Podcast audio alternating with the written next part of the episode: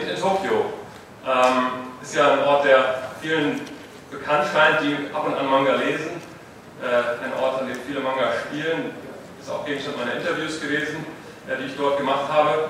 Und was ich bemerkenswert fand, war, dass gleich am Anfang, ups, jetzt parken die Bilder erstmal hier, bemerkenswert war, dass eben dort Manga und Comickultur wirklich von Anfang an gleich sichtbar Teil der Alltagskultur sind. Man hat so ein bisschen das Gefühl, da ist jeden Tag Erlangen oder jeden Tag Comic-Salon, habe ich das Gefühl. Das zum Beispiel ist ein Foto, das habe ich gemacht in der Mittagspause. Das kann man dort zu jeder Mittagspause sehen, wenn man durch Kioske, durch Einkaufszentren geht. Da stehen die meistens männlichen Leser hier einfach in einem Zeitschriftenladen in zwei Reihen und lesen die aktuellen Manga-Hefte, wo eben die meisten Serien, die populär sind, äh, in Heftform, in, in, in ähm, Episodenform vorveröffentlicht werden. Stehen dann zwei, drei Reihen und wenn man abends nochmal wieder durch die Innenstadt geht, dann ist das wieder so 18, 19 Uhr, wenn Feierabend ist, an Tankstellen, äh, an, an, an, an, Kiosken, an, Supermärkten und so weiter, stehen die einfach im Regal und lesen. Offenbar ist das völlig in Ordnung. Äh, und die Hauptverbreitungsformen von Manga sind eben diese Hefte, diese Sammelbände. Manche von euch mögen die kennen. Ich habe einen mitgebracht, gebt den mal rum. Könnt ihr einfach mal reinschauen. Könnt ihr einfach mal rumgehen. Da ist auch, dieses ist einer der Bände, in dem Billy Band erscheint. Gestern Abend ausgezeichnet worden mit dem Max- und Moritz-Preis. Das ist so die natürliche Erscheinungsform des Manga, die für uns als, als, westliche, als westliche Leser ja erstmal ein bisschen überraschend ist, wenn man jetzt nicht solche Sachen aus Japan importieren lässt, weil eben die Bücher und die, die Sammelbände in Buchform, die wir kennen, dort erst dann der nächste Verbreitungsweg sind. Aber äh, der erste, die erste Form, über die Manga eben verbreitet werden und auch enorme Auflagen haben, teilweise Millionen Auflagen, sind eben diese Sammelbände, von denen es für jede Altersgruppe, jeden Geschmack äh, und jede Vorliebe ähm, diverse Formen gibt. Das ist wirklich fantastisch und die kosten dann 2, 3 Euro, 4 Euro und dann hat man erstmal 400, 500 Seiten Lesestoff ähm, Shonen Jump ist eben eines der besonders populären, wo viele Geschichten drin, sind, äh, drin erscheinen, Naruto und so weiter, die hier im Westen ähnlich populär sind wie dort drüben. Äh, eine Auflage von mehr als 2 Millionen Exemplare ähm, wöchentlich. Das ist wirklich so fast die Dimension einer der Bildzeitungsauflage, aber eben komplett als Manga. Ähm, das ist einfach fantastisch zu sehen, wie verbreitet das ist und man erlebt eben dort im Alltag, dass es wirklich auch ein Alltagskulturgut ist. Also immer wieder habe ich gesehen, dass Leute nicht nur Manga lesen in der U-Bahn, äh, in, in, in, den Straßen und so weiter, sondern dass dort Manga schaffen eben auch ein ziemlich selbstverständlicher Teil Alltags ist. Das ist eine Szene in einem Café, wo ich aber zufällig neben einer jungen Frau saß, die dann da so an ihrem Manga zeichnet. Das habe ich immer wieder gesehen, dass eben Leute dort einfach auch ähm, das so in ihren Alltag integrieren und Mangas zeichnen manchmal ähm, professioneller, das hier sieht schon ziemlich professionell aus, manchmal einfach mehr so als kleine Skizzen, also das ist was, was man im Alltag wirklich viel sehen kann. Ähm, typischer Kiosk, einfach, äh, das sind jetzt so Schnappschüsse, die ich gemacht habe, weil es für mich einfach gerade in den ersten Tagen wirklich auch unglaublich war, wie präsent eben auch diese, diese Ästhetik ist. Das ist so ein Kioskregal, was glaube ich das erste war, wenn man in diesen Kiosk reinkommt oder sogar davor noch, also sehr zentral, wo uns dann die ganzen Fernsehzeitschriften illustriert und so weiter sind, ist da halt erstmal die ganze Wand voll mit den aktuellen äh, Zeitschriften, in denen es sich meistens um Manga und manchmal auch ähm, Anime dreht. Ist halt auch ein riesengroßer Wirtschaftszweig, das merkt man, wenn man dort ist. Weil natürlich nicht nur die Manga, die, Comics ähm, äh, diesen Wirtschaftszweig am Leben halten, sondern vor allem das ganze Merchandising drumherum. Also ähm, Shonen Jump, dieses Magazin, von dem ich sprach, die haben in diversen Städten in Japan und auch mehrfach in den großen Städten ähm, so Souvenir-Shops, wo man eben gar nicht unbedingt die Comics kauft, sondern wo man all das drumherum kaufen kann, die Hauptfiguren dieser ganzen Serien, One Piece und so weiter, Naruto, ähm, als, als Plastikfiguren, als Bettwäsche, als T-Shirts etc. etc. Ähm, das ist fantastisch zu sehen, was für ein, ein riesen Wirtschaftszweig das dort ist. Ähm, und das ist eben, das geht von, von Teenagern bis zu Leuten in allem Alter. Also in der U-Bahn habe ich es immer wieder gesehen, dass eben auch Leute mit dieser ja, mittleren Alters dann einfach ganz selbstverständlich Manga lesen. Wenngleich das ähm, seltener ist, als es wohl früher der Fall war. Also Kollegen, die früher mal in Japan waren, erzählten, dass man früher noch mehr einfach kontinuierlich Manga-Leser in der U-Bahn sah. Inzwischen ist es so, dass schon so ähnlich wie bei uns auch mehr und mehr Leute auf ihr Smartphone starren, wenn man sie in der U-Bahn beobachtet. Und interessanterweise dort dann eben relativ wenig Comics lesen. Im Gegensatz zu ähm, Südkorea, wo, wo Smartphones, ähm, Tablets und so weiter auch als Verbreitungsform von Comics sehr eingesetzt werden und wo Comics auch daraufhin kreiert werden, dass sie den Formaten ähm, entsprechend funktionieren, ist das in Japan nicht so, weil die Comics, die in diesen Zeitschriften drin sind, wie die in der eigentlich hier umgebe, die haben oft die Formate nicht so exakt, dass sie auf so ein Smartphone einfach draufpassen.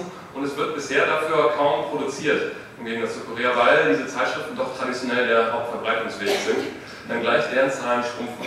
Das ist ganz interessant zu merken, dass eben die Zahl der verkauften Bücher im Moment auch äh, stabil ist, äh, Manga, Bücher, Sammelbände und so weiter, aber die Zeitschriften gehen langsam zurück, also da gibt es auch eine Veränderung im Leseverhalten.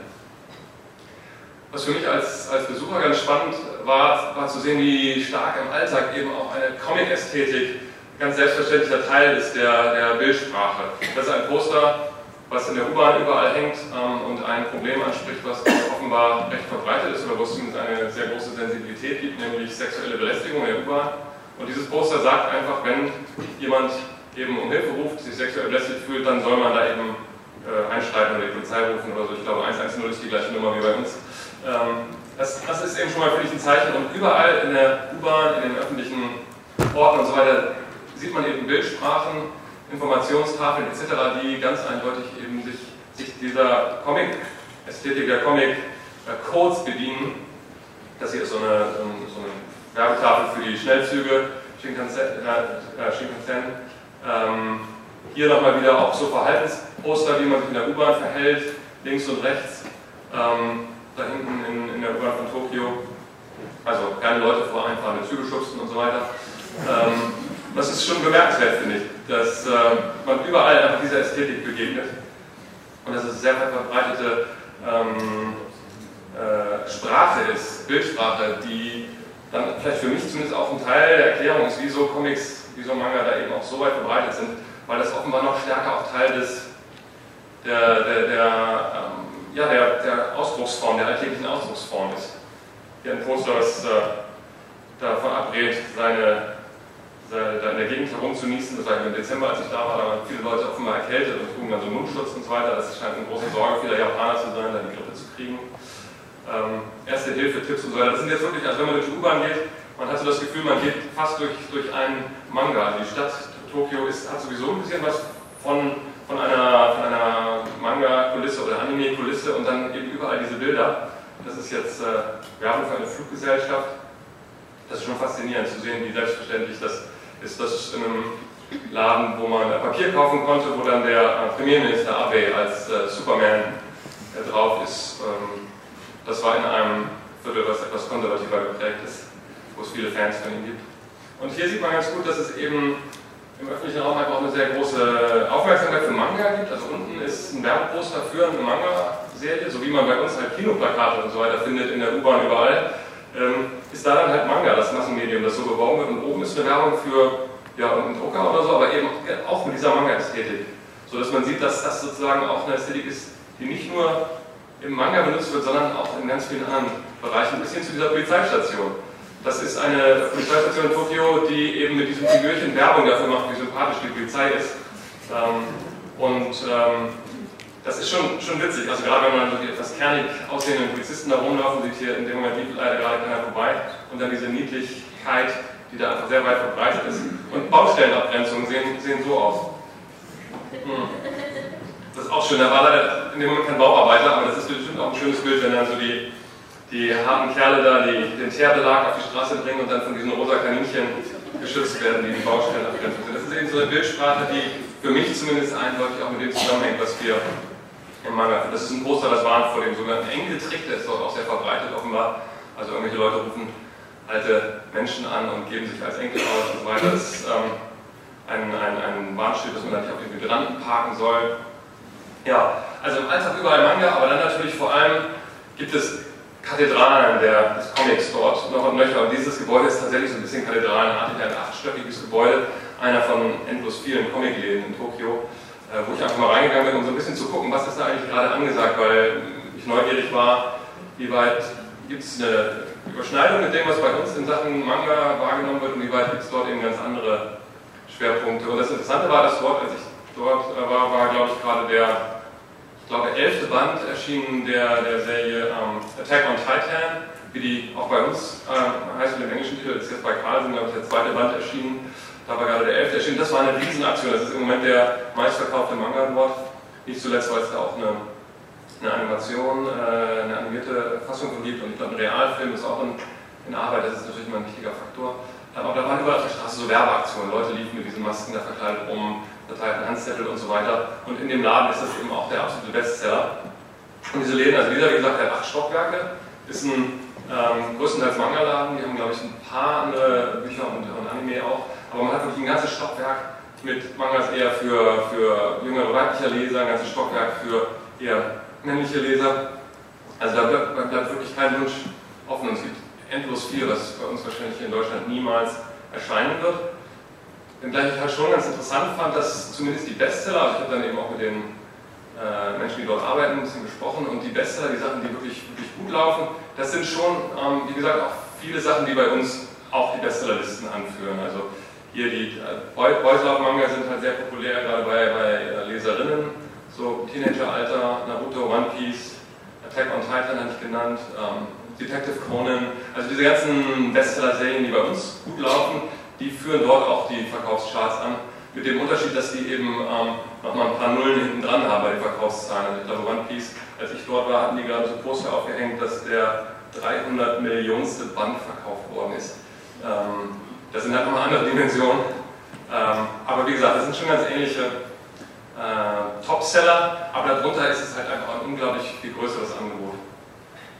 Ähm, zur Manga-Szene gehört dort eben auch diese, diese ähm, sogenannten Manga- hieß jetzt, heißen die, glaube ich, so Manga-Cafés nennen die sich. Das ist wie so eine Mischung aus, aus äh, ja, ähm, öffentlich, nicht öffentlich, aber Privatbibliothek und Stundenhotel hat man das Gefühl. Da kann man sich nämlich Zimmer mieten, teilweise für eine Stunde oder auch für eine Nacht und kann sich da mit Manga, Anime etc. einfach zurückziehen. Ich durfte da keine Leute fotografieren, aber habe im Internet zumindest ein Foto gefunden, wo dann einfach auch gezeigt wird, da sitzen die Leute und lesen und lesen und man kann sich da dann eben einmieten. Und gerade in Japan, wo viele Leute zu mittleren Jüngern in den Studentenalter oft noch zu Hause wohnen, ist das offenbar ein sehr beliebter Rückzugsort, um sich einfach auch mal fürs Wochenende von zu Hause abzuseilen und in diese Manga-Cafés zurückzuziehen. Gibt es halt quer durch die Innenstadt überall. Ähm, ebenso wie diese sogenannten Maid-Cafés, wo dann äh, weibliche Bedienerinnen in so Rollenspiel, Kostüme schlüpfen. Das geht dann schon ein bisschen in den, in den so halb erotischen Bereich, aber hat eben auch so Assoziationen zu, zu vielen Manga-Figuren, also zumindest die Ästhetik wird da aufgegriffen. Ja, all das, also viele dieser, dieser Bilder, viele dieser Impressionen, die stammen aus, aus den Innenstadtvierteln in Tokio, die sehr ähm, stark eben von, von, von, dieser Unterhaltungskultur geprägt sind, wo Manga ein ganz wichtiger Teil ist. Also Shinjuku, Shinjuku ist ein, ein Stadtteil, der sehr wichtig ist und der eben äh, interessanterweise nicht nur für die Manga wichtig ist und für die Anime wichtig ist, die so Bestseller sind, sondern auch für Sachen, die bei uns eher von Leuten gelesen werden, die so ja, in meinem Alter sind. Ähm, also ähm, ähm, Jiro Taniguchi zum Beispiel ist ja bei uns sehr populär bei Leuten, die eben so eher so Richtung Graphic Novel interessiert sind. Von ihm spielen viele Bücher, also hier zum Beispiel die Shinjuku, äh, da gibt es das Buch bei Schreiber und Leser, ist es auf Deutsch erschienen, Die Stadt und das Mädchen. Das spielt eben in diesem Viertel und handelt ein bisschen davon auch, wie diese Stadt auch ihre bedrohlichen, ihre wilden, ihre aufregenden Seiten hat. Ähm, nee, wobei das ist, glaube ich, gar nicht das Mädchen, Entschuldigung, habe ich verwechselt, aber ist, man sieht zumindest, es spielen eben viele seiner Bücher dort und ich hatte die Gelegenheit, ihn dort auch zu einem Interview zu treffen. Er ist ein, äh, ein sehr zurückhaltender, stiller Mensch, der dann aber im Gespräch doch einiges von seiner Arbeit erzählte. Ähm, und ich fand es ganz spannend, äh, mit ihm ein bisschen durch sein Viertel zu laufen und mit ihm über Japan zu reden, über, über Tokio zu reden. Denn ähm, einerseits hat er eben viele Inspirationen aus der Innenstadt, auch aus diesem quirligen, völlig ähm, anfangs erschlagenden, äh, ähm, ähm, aus dieser Neon- Megacity gezogen, aber gleichzeitig äh, hat er zunehmend auch mit dem Alter sich mehr so an den Stadtrand bewegt, sowohl was seinen Lebensmittelpunkt angeht, also er wohnte am Stadtrand in einem ruhigen Viertel, als auch was seine Geschichten angeht, die ja zunehmend auch eher in, in Vororten von, von Tokio spielen. Ähm, und da laufen wir durch das Viertel, in dem er wohnt. Kokubunji heißt das. Kokubunji war so eine, früher mal eine eigene kleine Stadt in der Nähe von Tokio, ist jetzt Teil von Groß-Tokio geworden. Da laufen wir mit seiner Agentin durch und gucken uns das ein bisschen an, unterhalten uns ein bisschen. Äh, ich werde auch ein kleines bisschen erzählen, was er erzählt hat. Wenn nachher jemand Interesse hat, das noch zu vertiefen, die Interviews haben wir auch im Tagesspiegel ausführlicher abgedruckt. Ich habe zumindest zehn Exemplare mitgebracht, hier ausgedruckt. Ähm, kann sich jeder gerne mitnehmen, ansonsten gibt es die auch im Internet ausführlicher. Deswegen werde ich jetzt nicht so sehr ins Detail gehen. Aber wir haben uns eben so ein bisschen darüber unterhalten, welche Bedeutung hat diese Stadt Tokio, welche, welche Orte sind für ihn wichtig. Und er erzählte eben, dass, wie gesagt, gerade am Anfang, auch in, in vielen seiner früheren Werke, gerade die Innenstadt, dieses, dieses äh, bisschen wilde, überdrehte, teilweise auch gefährliche, äh, für ihn ganz wichtige Inspiration war, weil er aus einer Kleinstadt kommt, erst ähm, als, als während der Ausbildungszeit sozusagen nach Tokio gekommen ist, das dann auch in Geschichten ja verarbeitet hat und in seinen Büchern ganz viele Orte benutzt als Kulisse, die er eben kennt, die, die er aus seiner, aus seiner eigenen Biografie kennt. Er hat auch, eben auch sehr, arbeitet sehr dokumentarisch mit Fotos und so weiter, ist wirklich auch jemand, der ganz akribisch das dann wiedergibt, beziehungsweise seine Assistenten das wiedergeben. Das fand ich auch ganz interessant, dass in Japan eben noch viel üblicher ist als, als bei uns, äh, dass eben der Zeichner, der mit seinem Namen auf dem Buch steht, schon so ein bisschen der natürlich das, das, das, kreative Genie ist und er auch seine Figuren zeichnet, aber die Kulissen, das machen oft Assistenten für ihn. Basierend auf seinen Entwürfen, auf den Fotos, auf den Vorgaben, die er gibt. Auch hier zum Beispiel äh, kann man davon ausgehen, dass sein Hauptwerk eben die Figur ist und so ein bisschen natürlich auch klar gemacht, wie die Seite aussehen soll, aber dann die ähm, Kulissen, die Architektur, der Himmel, die ganzen Rasterfolien, all das, was per Hand noch dort gemacht wird, im Gegensatz zu vielen anderen Comic-Produktionen, äh, das sind dann eher die Aufgaben von Assistenten. Das ist da üblicher, fand ich ganz interessant. Ähm, ja, das Buch, mit dem er dann auch im letzten Jahr relativ bekannt geworden ist, Der spazierende Mann, das spielt eben auch in, in äh, Kokugunji, in seinem Viertel und basiert auf den Erfahrungen, auf den Erlebnissen, die er auch als, als äh, Flaneur gesammelt hat. Und das, ähm, was ganz interessant war, war, wie er dann noch erzählt hat, wie solche Bücher entstehen. Also das war ein Buch, was eben damals vor 25 Jahren wohl äh, ungefähr erstmals auf Japanisch erschienen ist, aus, sozusagen aus ihm herauskommend. Und jetzt kürzlich ist ja eins erschienen von ihm, was auch auf Deutsch dann veröffentlicht wurde, was die Geschichte nochmal aufgreift, auch wieder so ein Flaneur, der durch ähm, Tokio geht, wobei das in dem Fall das Tokio der, der Edo-Zeit ist, also 150 Jahre zurück äh, versetzt ungefähr. Und da erzählte er, weil ich ihn fragte, wie, kommt sozusagen die gleiche Geschichte nochmal zu erzählen, ist ja jetzt nicht so originell. Und dann meinte er, ja, das war eben auch so der Wunsch des Redakteurs. Das Buch damals hat sich mal gut verkauft, das erste. Und dann ist es so, dass dann oft auch Redakteure im Gespräch mit den Zeichnern ziemlich klar sagen, was sie von ihnen erwarten. Und bei uns ist ja oft eher so, dass Comiczeichner gerade, die so ähm, sehr stark auch kreativ eigene Impulse setzen, erstmal ihr Werk von sich aus versuchen zu schaffen und dann zu gucken, wie sie es an, den, äh, an die Öffentlichkeit bringen. Hier ist es vielmehr so, dass der Verlag, die Redakteure und so weiter von Anfang an auch in die Produktion mit eingebunden sind und bei dem Kartograf war das zum Beispiel ganz ähm, deutlich so. Ja, das ist ein Café, was, was ähm, ausgewählt hat, bei ihm um die Ecke. Ähm, und reden ähm, über, über diese Bücher und ähm, wie er eben auch seine, sein Viertel in diesen Büchern so aufscheinen lässt. Also das ist zum Beispiel ein Park, der bei ihm um die Ecke ist, äh, ein, ein wunderschöner Park, der vor 100 äh, Jahren schon angelegt wurde und der ist eben in vielen seiner Bücher auch als, als Kulisse zu sehen. Äh, wie gesagt, basierend auf Fotos, die er macht und auf, auf Arbeiten, die auch von Assistenten ausgeführt werden. In diesem Park geht er sehr gern spazieren und ähm, ist dort eben auch so auf der Suche nach Inspiration. Und was dort auch schön ist, achso nee, das kommt gleich genau. Und was mich halt überrascht hat, wenn man als Besucher in Tokio ankommt, ist ja erstmal eine erschlagene Innenstadt. 10 Millionen, 13 Millionen, je nachdem, wie man das rechnen will. Gigantische Hochhäuser ohne Ende scheinbar. Und, und auch eine sehr hektische Betriebsamkeit. Ist ja auch ein bisschen dieses Klischee, dass Japaner eigentlich immer arbeiten, immer, immer Stress, immer Druck und so weiter. Aber in diesem Viertel, wo er wohnt, da ist dann plötzlich so die Zeit irgendwie gebremst und da sind die Leute, das war an einem Wochentag, haben wir uns getroffen, da sind Leute, die haben Zeit im Park zu flanieren, ähm, da Straßenkünstlern zuzugucken, in der, in der Wintersonne zu sitzen. Das sieht ziemlich herzlich aus, aber das war vor allem im Winter, da sind irgendwie die Jahreszeiten ein bisschen verschoben.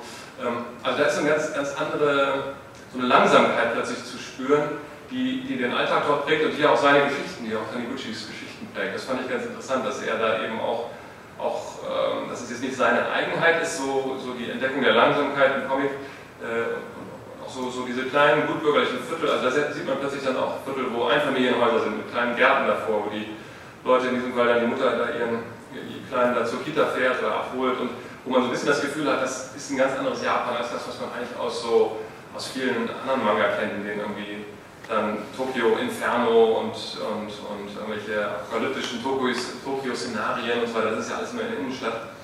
Ähm, bei ihm ist es halt wirklich so, hier eine, Szene aus einem seiner Bücher, das ist, ist, das andere Tokio, was er da in den Vordergrund stellt, was ich ganz spannende Entdeckung fand und was man eben entdeckt, wenn man so eine halbe Stunde ungefähr aus der Innenstadt rausfährt mit einem der, der Regionalzüge dort, bis hin zu so Parks, die halt dann wirklich auch so meditativ ähm, wirken, wo man dann so im Teehäuschen sitzen kann und so weiter. Das ist ja auch in, in seinen Büchern so, dass dann die Personen einfach so flanieren und sich dann auch hinsetzen und so die Umgebung auf sich wirken lassen. Ähm, und genauso kann man es auch erleben. Das fand ich ganz schön, das zu sehen, dass das eben auch im Alltag mancher Leute offenbar reflektiert. Ja, hier noch einmal ein Straßenpizza. Und ein kleiner Hinweis darauf, dass dann westliche Comickultur in Japan schon auch präsent ist. Ähm, der machte auch so Ballons, eben so Figürchen. Und ich fand das ganz witzig, dass der eben dann ausgerechnet Snoopy und Donald Duck auswählt. Und das habe ich auch später immer wieder gemerkt, dass westliche Comic-Codes zumindest dort auch ähm, verstanden werden, wenn es um die Figuren geht, aber dass die Comics auch gar keiner kennt. Also Peanuts gibt es so gut wie gar nicht als Comicstrips und auch die Disney-Comics, Donald Duck und so ist dort als Comic fast nicht verbreitet. Aber die Figuren als, als, als, als Ikonen, als Werbeträger äh, sind sehr verbreitet dort. Ähm, ja, in diesem Park gibt es dann auch Tempel und es strahlt alles eine unglaubliche Ruhe aus, wo man wirklich sehr schön die Korrespondenz mit seinen, mit seinen ähm, Taniguchis Büchern sehen kann. Und das Gegenstück sind dann eben so die quirligen Straßen der Innenstadt, die dann ähm, ähm, von ihm ja auch immer wieder dargestellt werden. Achso, genau, das hier ist eine der Straßen, das ist so ein Viertel, wo wo man besonders gut Essen kaufen kann und so weiter, wo, wo die Gourmets hingehen und was auch das Viertel ist, oder eins der Viertel, ähm, in dem dieses Buch spielt, was auch schon vor 15 Jahren, glaube ich, in, äh, in, in äh, Japan erschienen ist, in, in, Französisch und jetzt im Herbst auch hier auf Deutsch erscheinen soll bei, bei Carlsen.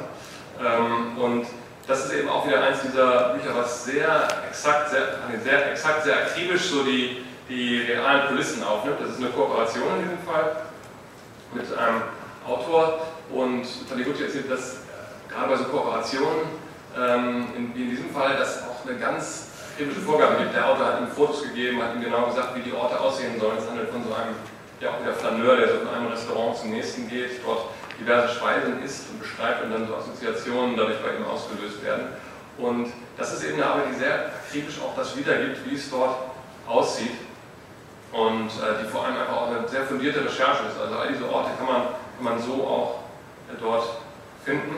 Und was ich ganz interessant fand, er arbeitet ja manchmal mit Autoren zusammen, manchmal alleine. Er sagte, dass es eigentlich für ihn schöner ist, wenn er mit Autoren zusammenarbeiten kann, weil dann die Geschichte eben schon fertig ist und er nicht die Angst hat, die er bei seiner eigenen Geschichte immer hat, dass er einen Text schreibt und dann anfängt zu arbeiten und dann während der Arbeit, wenn man merkt, das funktioniert irgendwie nicht und dann bereut, wie er seine eigene Geschichte aufgebaut hat und dann aber eben schon so drinsteckt, sodass es für ihn einfach eine große Entlastung ist, wenn er mit Autoren zusammenarbeitet und dann einfach nur in Anführungszeichen das illustrieren muss. Ähm, ja, dieses Buch wird dann eben im Herbst kommen. Und was ich interessant finde, das ist eben ein Buch, was 20 Jahre, ähm, 15 Jahre schon raus ist, was eigentlich ein altes Buch ist für ihn, das aber in Japan nach wie vor ein echter Bestseller ist, weil es in einer Fernsehserie adaptiert wurde, ähm, die sehr populär offenbar ist und war, sodass das Buch auch im Buchhandel angeboten wird, nicht unbedingt mit einer Taniguchi-Zeichnung drauf, sondern mit einem äh, Foto des ähm, Schauspielers, der diese Figur dann im Fernsehen darstellt. Und am Schluss dann ergab sich die Gelegenheit, dass er das Kleine zeichnete und hat dann eben auch genau diese Figur gezeichnet. Das ist offenbar die Figur, die, die für ihn noch so eine ganz prominente Figur ist, die wir von ihm im Moment eben noch gar nicht kennen, aber die eben in Japan mit ihm oft in Verbindung gebracht wird und die die meisten Leute kennen, weil seine Bücher ansonsten in Japan nicht so verbreitet sind. Also in den Comicläden, in den, Comic, den Manga-Läden, wenn ich, wenn ich da frage nach Taniguchi, ähm, dann war das irgendwo so hinten in der hinteren Ecke mal so vielleicht so fünf, sechs Bände, also weniger, als man bei uns im sortierten Comicladen von ihm finden würde.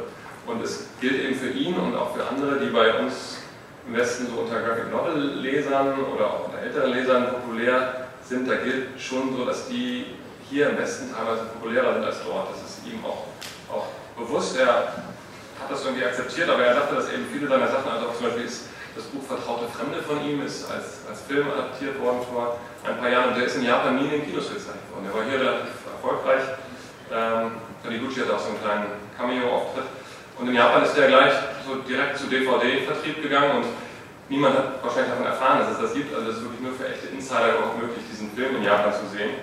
So dass er schon auch sagt, dass das ein bisschen ähm, äh, schade ist, aber dass er gleichzeitig eben froh ist, dass das so eine starke Resonanz im Westen gibt und über den Erfolg im Westen dann eben auch wieder das Interesse an seinen Sachen in Japan ein bisschen wächst.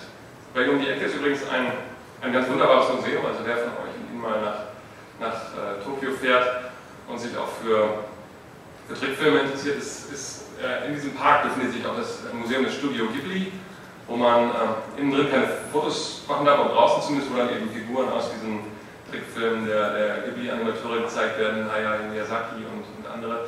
Äh, drin, das ist jetzt nur so ein Promo-Foto, von denen hat man halt so Pseudo-Studios nachgebaut, wie angeblich Miyazaki kreativ seine Ideen schöpft. Die sehen aber eher so aus wie so ein, ja, so so ein Disney-Mittelalter Zimmer. Das ist schon ganz witzig und kitschig. Ähm, aber vor allem kann man eben einfach diese ganzen Figuren, die, die, ähm, die, die diese Filme prägen, dort äh, erleben. Äh, und er ist ja, Miyazaki ist ja auch zumindest ähm, mit ähm, Nausicaa als, als Comiczeichner, als Manga-Zeichner der nicht gewählt und Taniguchi, mit dem ich dann darüber sprach, gesagt hat, dass er eben auch ein großer Fan ist von, von Miyazaki, aber eigentlich vor allem von Nausicaa, also die Trickfilme, das ist nicht ganz so sein Ding.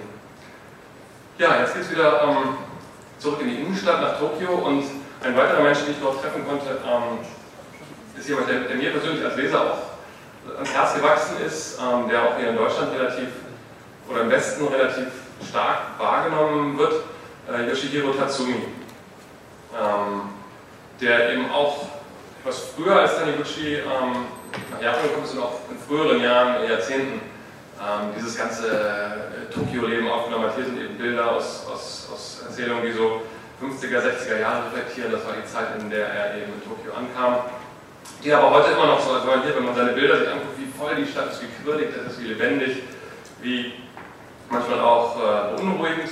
Also seine Geschichten handeln ja vor allem von, von den Verlierern der Gesellschaft, äh, von Leuten, die auch von der Großstadt erschlagen sind, da überfordert sind ähm, und so weiter. Und wenn man sich seine Bilder anguckt und dann durch die Innenstadt läuft, dann hat man das Gefühl, man ist plötzlich auch so in einem seiner Panels da. Das fand ich schon auch ganz, ganz gut, wie da eben auch so Korrespondenzen sind zwischen dem gezeichneten Tokio und dem, dem realen Tokio.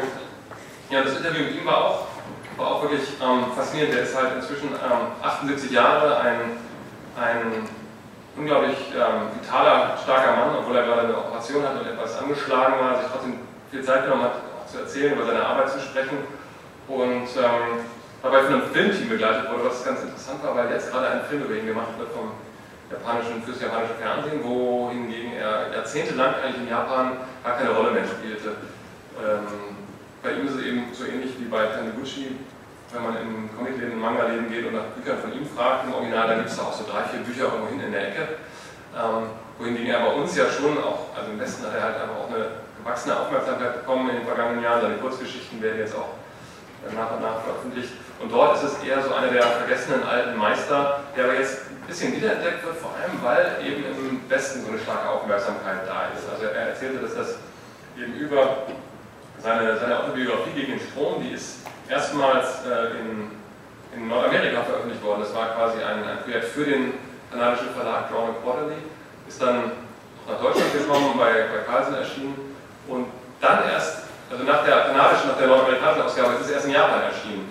Und zwar sozusagen mit diesem Rückenwind, dass es eben im Westen einen Erfolg hat.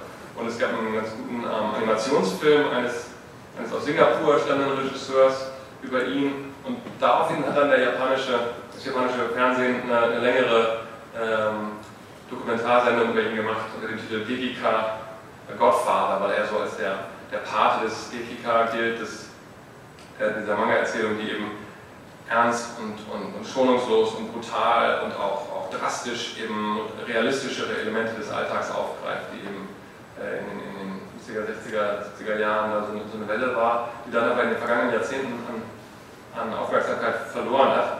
Das wächst aber jetzt wieder und er, man merkt, dass er eben auch gerührt ist und glücklich ist, dass er jetzt mit 78 da nochmal so einen, so, so einen zweiten Wind erlebt und eben nicht nur im Westen seine Sachen gelesen werden, sondern auch in Japan. Und er ist jetzt dabei, eben den zweiten Teil seiner Autobiografie zu schreiben, also ist gegen den Strom. Das, wer von euch das gelesen hat, wird das wissen, das hört halt irgendwann in den 60er Jahren auf. Und da fehlen noch die nächsten 40 Jahre. Und ähm, das hat den Grund, dass er das erst für eine japanische Zeitschrift gemacht hat. Die ist dann irgendwann eingegangen. Dann lag das Projekt halt still. Dann gab es diese Buchveröffentlichung in Kanada. Und jetzt haben die Kanadier bei ihm bestellt eine Fortsetzung der Biografie.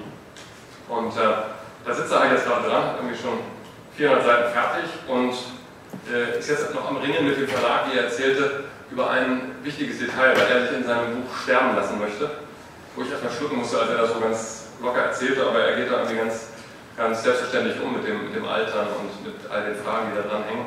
Ähm, aber der Verlag möchte das nicht, weil zum einen man natürlich hofft, dass es auch noch weitere Fortsetzungen gibt und weil man das vielleicht auch ähm, vielleicht äh, kein so gelungenes Ende findet, jetzt sind sie wohl dabei, sich auch zu einigen, dass am Schluss einfach irgendwo sein Gehstock, mit dem er dann auch zu unserem Gespräch kam, da am Schreibtisch steht und der Schreibtisch leer ist und man das so ein bisschen offen lässt. Also da gibt es auch immer noch letzte Verhandlungen mit dem Verlag, aber da soll demnächst zumindest die Fortsetzung kommen. Was ganz interessant war, war bei ihm eben auch zu sehen sein Verhältnis zu Tokio. Also das war ein Aspekt, den ich in den Gesprächen auch immer äh, betont habe, weil ich dazu auch eine, eine Geschichte in der Zeitung dann gemacht habe. Und er hat halt ein total ambivalentes Verhältnis zu der Stadt, wie man auch in seinen Geschichten ja lesen kann. Da ist Tokio wirklich auch ein, ein, ein Sündenpfuhl, eine, eine grausame Stadt, eine schonungslose Stadt, die den Menschen viel abverlangt und ihm nicht viel gibt. Und er erlebt das auch ein bisschen so. Er hat schon so ein etwas nostalgisches Tokio-Bild, 50er Jahre, 60er Jahre, da war alles besser. Ähm, und äh, das äh, war damals war auch schon nicht toll und inzwischen sagt er, dass er diese Stadt eigentlich ähm, gar nicht mehr mag und sich eben so ähnlich wie Taniguchi auch in einen Vorort zurückgezogen hat, wo er lebt und wo er die Stadt, wie sie in seinen Büchern aufscheint, ähm, dann eben auch nicht mehr so erleben muss. Und er zeichnet immer, das fand ich ganz bemerkenswert, dann hat er am Schluss eben seine selbst gezeichnet und hat wirklich einfach einen ganz klaren Strich und ähm, ist, ist, wirklich ähm, auch noch sehr, sehr pointiert, aber hat so ein bisschen zittrige Hand und arbeitet auch viel, deswegen erzählte er ups, mit äh, Assistenten zusammen, um dann eben zu gucken, dass der Strich sozusagen eben auch eine gewisse Klarheit hat, weil man einfach auch schon merkt, dass es ein anderer Strich ist, als den, den er in früheren Jahrzehnten hatte. Ja, jetzt machen wir einen Sprung mit dem Schnellzug nach Kyoto. Ähm, aber vorher vielleicht erstmal die Frage in die Runde, ob es soweit zu, zu Tokio und zu den Menschen dort irgendwelche Fragen gibt oder Rückmeldungen. Ja, bitte. Ähm, du, du, kannst auch auf den Knopf drücken, vielleicht an der Mikrofon, dann können das alle besser hören. Du hast davon gesprochen, dass ähm, das vielleicht in dem Genre liegt, dass diese alten Meister, sag ich jetzt mal, dann nicht so bekannt sind. Äh, der Anfang nicht verstanden. Ja, du hast davon gesprochen, dass es vielleicht in dem Genre liegt, dass diese alten Meister nicht mehr, mhm. zumindest in Tokio so bekannt sind. Äh, liegt das eventuell auch am Alter selbst? Also ist es so, dass vielleicht in Tokio nur aktuelle Publikationen gelesen werden oder spielt das da keine Rolle? Hm. Also mein Eindruck war, dass eben schon auch ein paar ältere Sachen immer wieder neu aufgelegt werden. Aber älter meine ich dann jetzt eher so Sachen, die halt vor 10, 20 Jahren irgendwie wichtig waren. Also Dragon Ball, Sailor Moon, also so Sachen, die auch jüngere Leser ansprechen, die gibt es halt immer in neuen Auflagen. Ähm, von diesen Sachen, also auch, und es gibt auch ein paar andere aus den 70er Jahren, die auch mal neu aufgelegt werden. Also es gab einen Kollegen von Tatsumi, dessen Name mir jetzt entfallen ist, der hat in den 70er Jahren so, äh, so Gangster-Comics gemacht, so, ähm, so Hardboiled äh, Detective-Comics. Die waren sehr populär, auch weil sie verfilmt wurden. Und die habe ich zum Beispiel in den Läden auch, da haben die irgendwie 30, 40 oder weiß nicht wie viele Bände, die werden auch mal neu aufgelegt und sind auch noch recht präsent. Also es hängt ein bisschen, glaube ich, auch an dem Genre. Tatsumi hat halt einfach auch eine etwas, oder beide eigentlich, die gelten als altmodisch. Das, das ist halt einfach altmodisch. Sie sagen das auch beide im Gespräch, dass sie selbst, wenn sie aktuelle Manga lesen, also Tatsumi sagte, dass er kann eigentlich aktuelle Manga gar nicht mehr lesen, ähm, weil er auch die, die Codes gar nicht mehr dechiffrieren kann, weil die, die Bilderfolgen eben anders sind, weil es schneller ist oder langsamer, aber zumindest viel ganz anderes Gefühl für Zeit und für Bildfolgen und so weiter. Und er mag eigentlich zumindest von den Bildfolgen her lieber westliche Comics lesen, sagte er. Ähm, und das sind halt einfach so die, die alten Herren, die dann aber auch nicht so gewürdigt werden, sondern der Zeit ist da einfach ein bisschen vorbei. Und der Erzählstil ist eben auch nicht mehr so. Bei, bei Taniguchi habe ich das Gefühl, da gibt es schon ein paar Leute, die so ein bisschen ähnliche Stilelemente nutzen wie er. In dieser Zeitschrift, die herumgeht, sind glaube ich ein, zwei andere, die auch so ein bisschen so einen Stil haben wie er. Aber es sind schon eher Außenseiter, stilistisch gesehen. Das Buch läuft irgendwie noch rum, ne? das, hat, das müsst ihr mir nachher wieder zurückgeben, genau, danke. ja. Ähm, gut, dann gehen wir jetzt einfach mal schnell nach Kyoto, weil Kyoto ist neben Tokio wirklich einfach auch das zweite Manga-Zentrum Japans, würde ich sagen. Und es ist natürlich auch ein touristisches Zentrum. Das ist ähm, alte Kaiserstadt mit unglaublich schönen Tempeln und Kulturerbe ohne Ende. Ähm, äh, dieser Tempel, den ich da am Morgen besucht habe, und dann bin ich aber vor allem an den, an den Stadtrand gefahren, der ist ein bisschen weniger schön, aber äh, da ist, ist, halt in Sachen Manga was zu entdecken. Und zwar ist dort die ähm, Kyoto Seika University, eine Kunsthochschule, die größtenteils tatsächlich dem, dem Bereich Manga gewidmet ist. Ähm, Anime ist auch ein bisschen, aber Manga ist eindeutig der Schwerpunkt. Äh, so sieht es aus, wenn man dann mit dem, mit dem Vorortzug ankommt. Und in dieser Kunsthochschule ähm, bin ich erstmal in die Kantine gegangen und da, wie das in Unis halt üblich ist, hängen da überall Aushänge und man sieht sofort, wo man ist. Das ist eben auch ganz klar, das war genau die Einladung zur Weihnachtsparty, also im Dezember war ich da.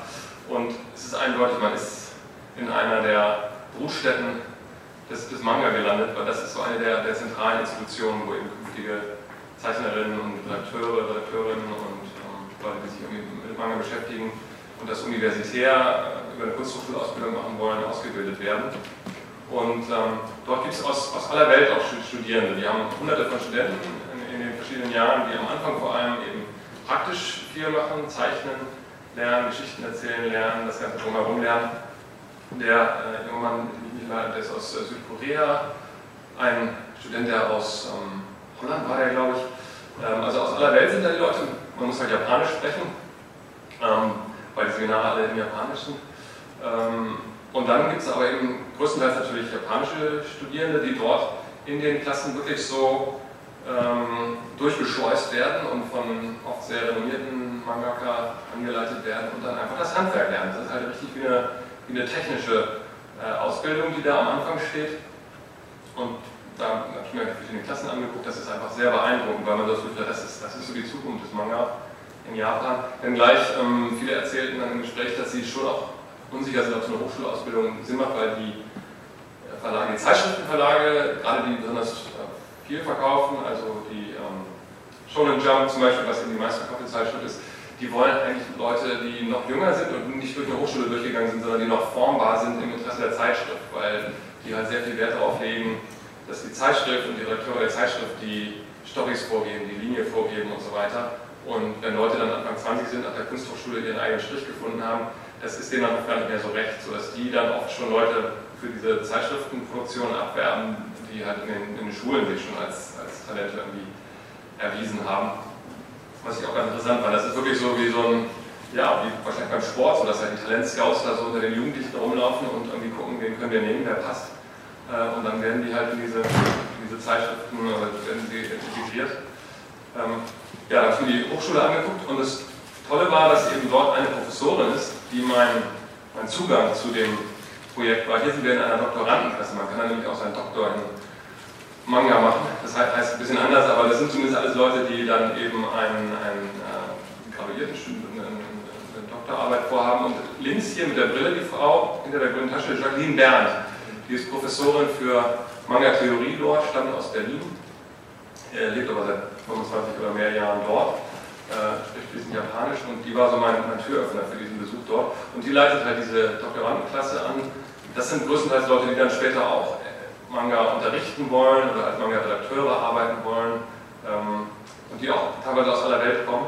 Und hier ist das Klassenzimmer, wo wir sind, und man sieht da im Hintergrund, da hängen auch Poster, die eben auch zeigen, dass die eine, zumindest auf diesem Level eine unglaublich große Offenheit gegenüber anderen Comic-Künstlern haben. Möbius Plakat hängt da und Chris Ware haben sie darüber diskutiert. Also ich habe die Diskussion natürlich nicht verstanden, weil die in Japanisch waren, aber es tauchten immer so Namen auf, äh, die man eben auch bei uns kennt.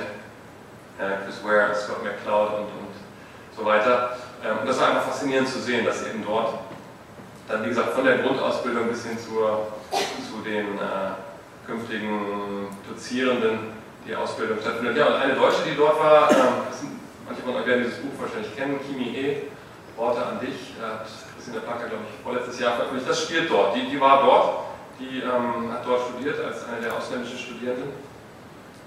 Hm. Und ist immer noch eine gute Erinnerung. Viele Leute konnten sich noch an die erinnern und waren sehr beeindruckt von ihrem Zeichenstil, von ihrem Tempo und sowas, was von Westland offenbar nicht so gewohnt ist. Also dieses Buch, das gibt ein ganz, das handelt, spielt jetzt nicht in der Hochschule dort, sondern erzählt eben eine, eine ganz äh, schöne Liebesgeschichte oder sowas, fast Liebesgeschichte am Rande, aber das spielt zumindest dort. Ähm, ja, Kyoto gibt es das, glaube ich, größte Manga-Museum der Welt. In einer alten Schule, äh, auf zwei Etagen, so 20 Räume ungefähr, ist das Kyoto International Manga Museum. Das ist eine, eine absolute Schatztruhe für Leute, die sich für Comics interessieren, die sich für Manga interessieren ist halt ähm, in Zusammenarbeit mit der Hochschule eingerichtet worden. Ach genau, die Hochschule, das habe ich hier noch, ähm, die veröffentlichen auch immer wieder eben wissenschaftliche Texte zu Manga und so, wer sich dafür interessiert, ich gebe das auch einfach mal rum hier.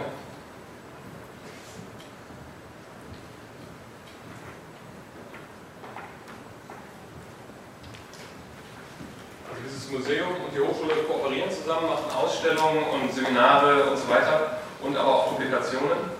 Und das ist ein fantastisches Museum, weil es schon auch anders organisiert ist und präsentiert ist, als man bei uns ein Museum für Comics möglicherweise aufbauen würde, weil dort Comics eben nicht so sehr als Kunst äh, präsentiert werden, sondern als, als Gebrauchsgegenstand.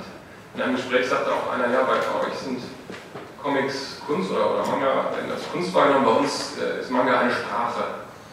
Ähm, und das ist auch ein bisschen die Idee hinter diesem Museum, dass es eben schon auch darum geht zu erklären, wo kommen die her. Manga-Geschichte wird dort ausführlich beschrieben in diversen Stelltafeln und so, aber es ist einfach auch eine Riesenbibliothek. Die haben ähm, nach eigenem Kunden alle Manga, die auf Japanisch hier erschienen sind, seit es Manga gibt. Das ist jetzt bei denen so, ähm, das ist ja auch eine Frage, wann, wann gibt es Manga? Ähm, und ähm, nach deren Definition ist es quasi nach Ende des Zweiten Weltkriegs. Äh, Osamu Tezuka Geschichten, die dann so nach 45 erschienen sind, das ist so der, die Geburtsstunde des modernen Manga und da fängt auch diese Bibliothek an. Und die haben dann wirklich für jedes Jahr endlos viele Regale. Und es ist das Museum, in dem ich äh, so viele Jugendliche sehr engagiert und involviert gesehen habe, wie glaube ich noch nie in einem Museum, weil man halt überall reingreifen kann, lesen kann und das ist so hands-on, das ist richtig klasse zu sehen, wie, wie interessiert die Leute sind. Was ein bisschen spooky war, die haben dann auch so eine Vitrine, wo alle Zeichner, die dort eine Ausstellung hatten, ähm, von denen das die Handabgüsse machen und stellen dann diese Handabgüsse da aus mit der Zeichnung der Leute jeweils. Das fand ich so ein bisschen, das hatte so ein bisschen was von so einem anatomischen Kabinett. Ähm, da kann man halt von jedem Zeichner, die haben halt immer so Wandwechselausstellungen, kann man von jedem Zeichner immer ähm, den jeweiligen Handabguss sehen und dazu dann ein, eine Originalzeichnung, um eben auch sozusagen diesen magischen Moment, die Hand, wo die Hand aufs Papier trifft, irgendwie zu würdigen. Ähm, dann haben sie die Wechselausstellung und auch da ganz interessant, die zeigen eben kaum Originale, weil für die Originale, also bei uns hier, hier in Erlangen, äh, Comic-Ausstellung, da will man Originale sehen, man will den Strich sehen. Das ist dort viel weniger wichtig. Das sind oft Reproduktionen, weil es eher darum geht, ähm, ups, Entschuldigung, äh, weil es eher darum geht, eben die Geschichte zu zeigen, die Bilder zu zeigen. Äh, ja, hier ist der Direktor, der Direktor und der Leiter der, der Aus des Ausstellungsprogramms. Da sind wir vor einem, ähm, ja, einer, einer Ikone der, der Manga-Geschichte. Das ist eine Figur, die auch ähm, äh, Tezuka, glaube ich, Tezuka, äh, äh, der Phönix. Äh, das ist eine Figur, die, die dann haben modellieren lassen als große Skulptur, so in, in Würdigung des, des Paten. Äh, ja, das ist nach verschiedenen Jahren geordnet. Hier sieht man auch in der Mitte dieses Cover mit den haarigen Herren drauf. Das ist, glaube ich, das, ähm, die erste Ausgabe von Shonen Jump, die kurz nach dem Zweiten Weltkrieg erschienen ist.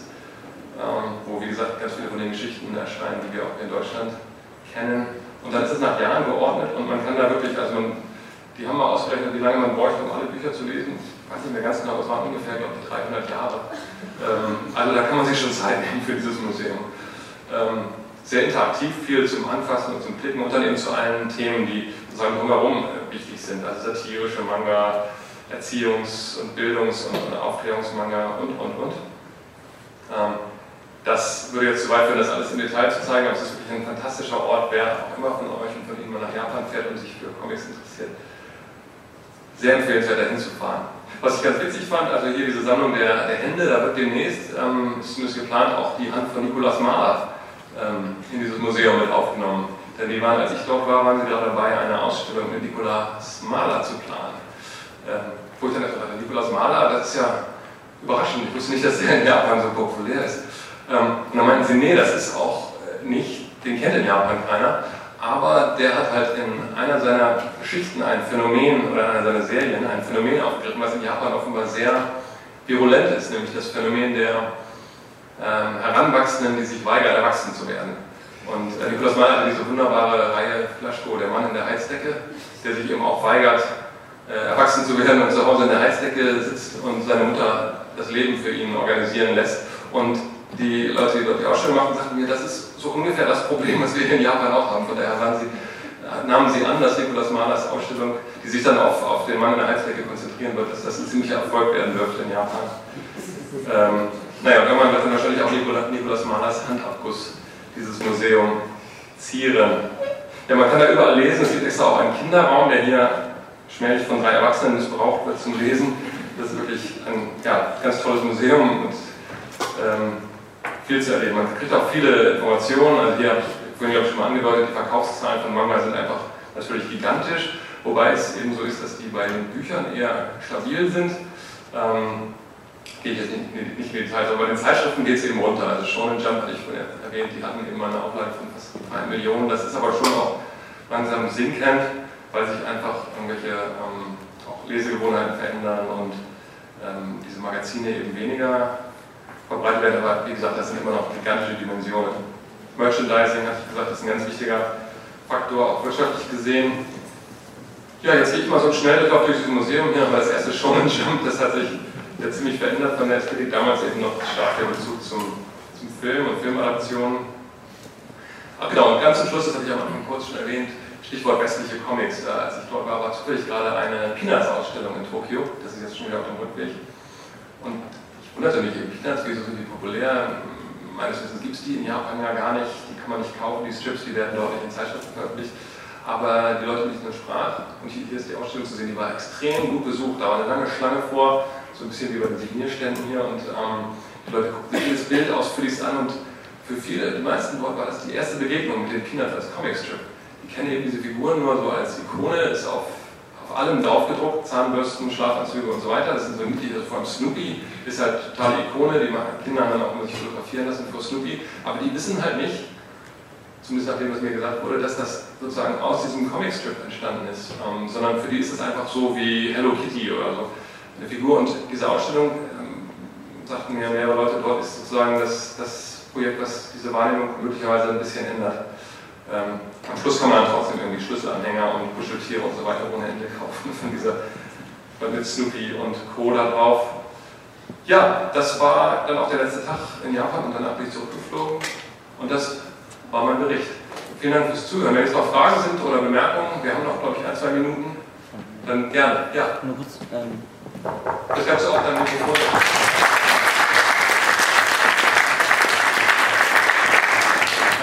Mikrofon. Nur wegen dieser Bibliothek, weil es, wenn ich mir das vorstelle, dass allein schon dieser eine Manga-Shop, der sieben Stockwerke hat, gut, der hat wahrscheinlich viel, wie gesagt, doppelt da, aber der sah ja doch schon sehr überfüllt aus. Wie kann dann eine kleine Schule mit jetzt vielleicht 20 größeren Räumen äh, wirklich jeden Manga seit 1945 beinhalten? Haben die noch ein Archiv außerhalb oder kann man da wirklich jeden Manga in diesen Räumen lesen? Weil das ja, also die haben, ähm, die haben äh, so wie ich es verstanden habe, haben die tatsächlich ein Archiv außerhalb und es gibt halt ganz viele richtig wertvolle Sachen. Da kann man jetzt, also die haben jetzt nicht die Erstausgabe von, von Sukas Schatzinsel, die man sich einfach nehmen kann oder so, sondern da sind dann irgendwie schon Sachen, die dann irgendwo auch in irgendwelchen anderen Räumen sind, ausgelagert sind, in der Universität sind, in irgendwelchen Lagerräumen. Ähm, das ist eine gute Frage. Ich habe ehrlich gesagt jetzt nicht nachgerechnet, ob das wirklich stimmt oder ob das vielleicht auch ein bisschen übertrieben war. Das mag auch sein, weiß ich nicht genau. Ähm, meine Vermutung wäre, dass einfach die Manga-Produktion natürlich enorm zugenommen hat, nochmal auch Jahr für Jahr. Und das in früheren Jahren weniger waren. Also die Regale der älteren Jahrgänge, die waren, glaube ich, ein bisschen kleiner und wurden dann immer größer. Ähm, ja, sie haben behauptet, sie hätten alles, aber ich, ich habe es nicht überprüft. ja, noch. Irgendwelche Rückmeldungen oder Fragen? Nee. Ja, ansonsten danke ich euch fürs Zuhören. Wie gesagt, ich habe zehn Exemplare von den, also zehn Ausdrucke von den Interviews und der Geschichte, die ich dann darauf basierend geschrieben habe. Ähm, wer sich dafür interessiert, das noch nachlesen möchte, was Taniguchi und Tatsumi erzählt haben, kann sich die ja gerne abholen. Und ähm, genau, meine beiden Bücher müsst ihr mir wiedergeben. Ja, vielen Dank fürs Zuhören und auch viel Spaß beim Comic-Salon.